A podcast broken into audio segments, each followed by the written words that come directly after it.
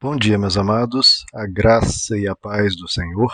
Eu sou o pastor Rômulo Pereira, da Igreja Batista, Palavra da Graça, e hoje nós vamos estudar os Atos dos Apóstolos, capítulo 15, verso 9, que nos diz: Ele não fez distinção alguma entre nós e eles, visto que purificou seus corações pela fé.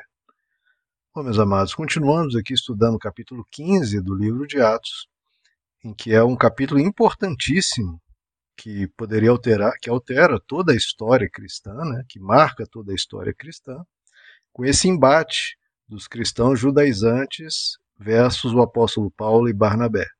Um lado defendendo que toda a lei mosaica deveria ser guardada, obedecida, como a circuncisão, como a guarda do sábado, etc., todos os 613 comandos da lei de Moisés, já o apóstolo Paulo e Barnabé, não, tendo uma outra posição, que a nova aliança suplanta, supera e substitui a antiga.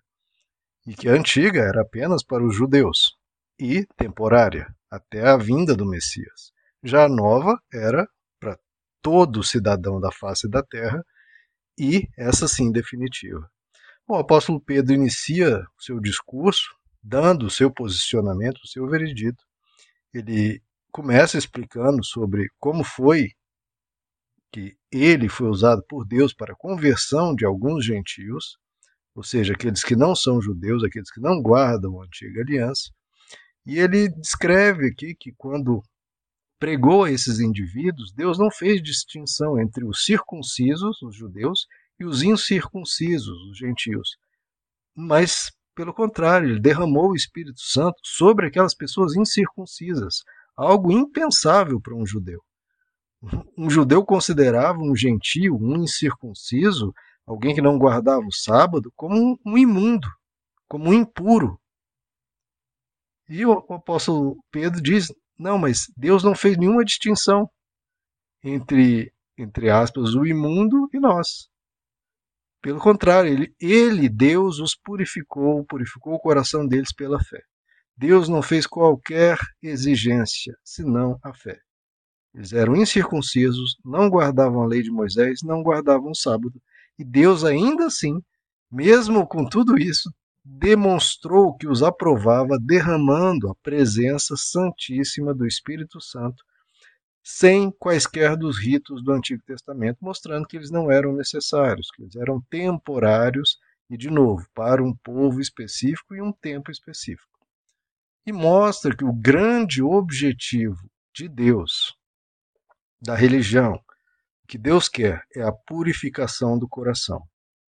Porque, queridos, tem muita gente, mas muita gente, especialmente dentro das religiões, que não fazem nada errado exteriormente, mas o coração é duro, o coração é de pedra, o, o coração é invejoso, é fofoqueiro, só pensa o mal das pessoas, só julga as pessoas, condena todo mundo, deseja que as pessoas né, que não seguem a cartilha delas sofram, é, até mesmo ora, tem até gente que até ora contra os outros, ou deseja o mal, né?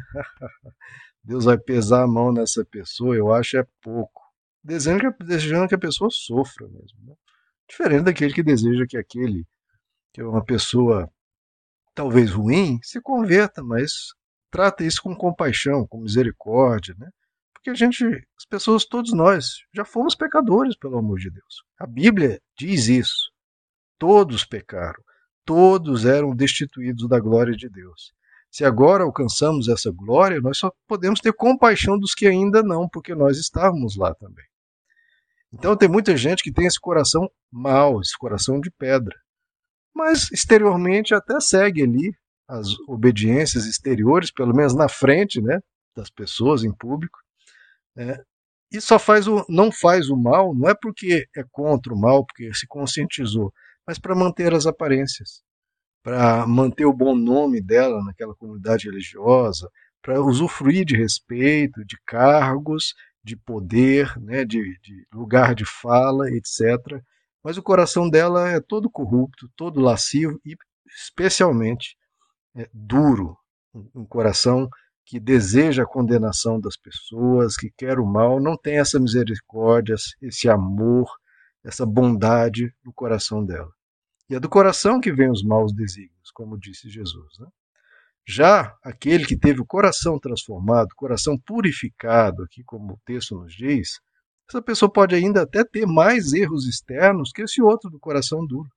Mas se o coração está transformado, ele vai mudando o exterior pelo que está dentro. O que está dentro vai mudando o exterior. Já esse que tem o coração duro, o exterior dele vai se corrompendo com o tempo. Né? Deus quer a transformação do coração, queridos. Essa é a genuína transformação humana, que Jesus chamou de nascer de novo. A pessoa nasceu de novo. Por dentro é um outro ser humano. Ela ama praticar o bem e ela não gosta do mal. Ela não vê é, prós e contras, ela vê o que é correto, ela vê o que é, atende as pessoas, faz o bem às pessoas, ela olha para o próximo, ela ama o próximo, como o Evangelho nos diz, e ama a Deus. Aí as pessoas sempre têm essa pergunta, né? Que eu não sei por que as pessoas têm tanta dificuldade, claro que sei, mas que as pessoas têm uma, uma, um tanto apreço, claro, pelo que, pelo que, o que Deus diz, né? As pessoas perguntam, mas não foi Deus que deu a circuncisão? Não foi Deus que mandou guardar o sábado? E a palavra de Deus não é eterna? Então, por que se Deus deu a circuncisão, deu a guarda do sábado, deu os 603 comandos da lei mosaica, já não deveria guardar? Sim, queridos, foi Deus que deu tudo isso. Mas, de novo, foi para um povo específico e um tempo específico. Foi algo temporário, apenas um símbolo do que Deus faria no coração. Vejam só, que as pessoas têm essa noção, né, que tudo que Deus diz é para sempre. Mas por que tem que ser assim? Não é assim.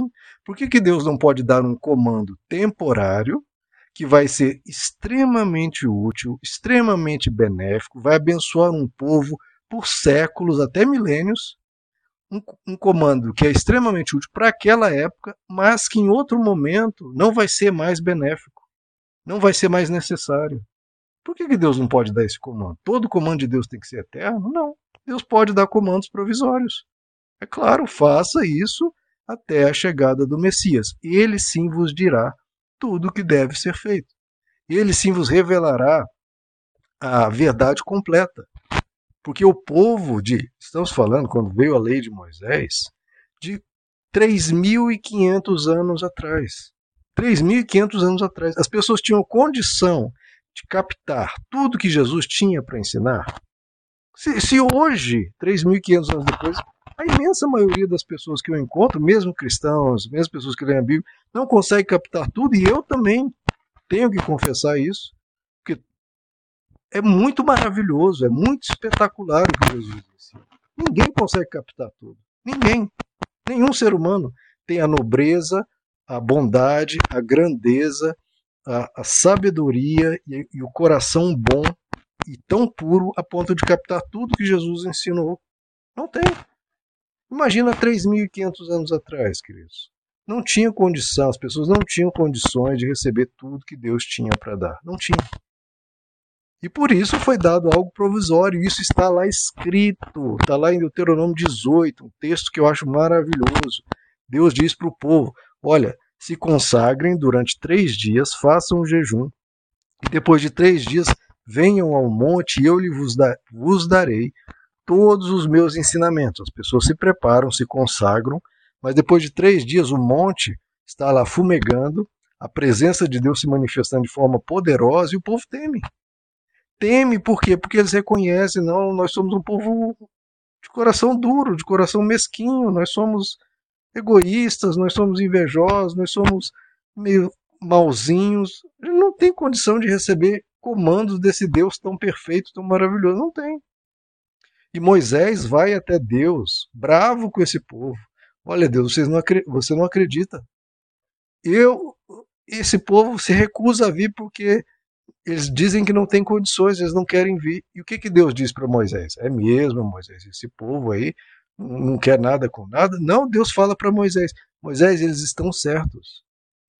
Eles estão certos. Eles não têm condições de captar nem um terço, nem um décimo do que eu tenho pra, pra, de sabedoria para lhes dar. E o que, que Deus disse para Moisés? Moisés, eu vou lhes dar, vou lhes dar aqui a lei, algo provisório, algo temporário, vou lhes dar essa lei aqui, que a gente chama de lei de Moisés, e quando vier um profeta semelhante a ti, que a gente chama de o Messias, o ungido, ele vos levará toda a verdade. Ele trará a mensagem que todos devem guardar. Então está ali Deuteronômio explicando direitinho. O povo que não tinha condições recebeu algo provisório, algo um pouco mais, que não tinha toda a grandeza, a profundidade do evangelho, foi lhe dado ali uma coisa é, importante, com vários princípios belos, bonitos, mas que não tem toda a profundidade, toda a amplitude, toda a grandeza do evangelho, porque era deu-se o que as pessoas tinham condição de receber e lidar. Você não chega para uma criança de 3 anos de idade e vai ensinar física quântica. Não tem como. É perda de tempo. A pessoa vai meter os pés pelas mãos, vai fazer tudo errado. Isso se não detonar uma bomba atômica e estourar tudo. Não tem condições.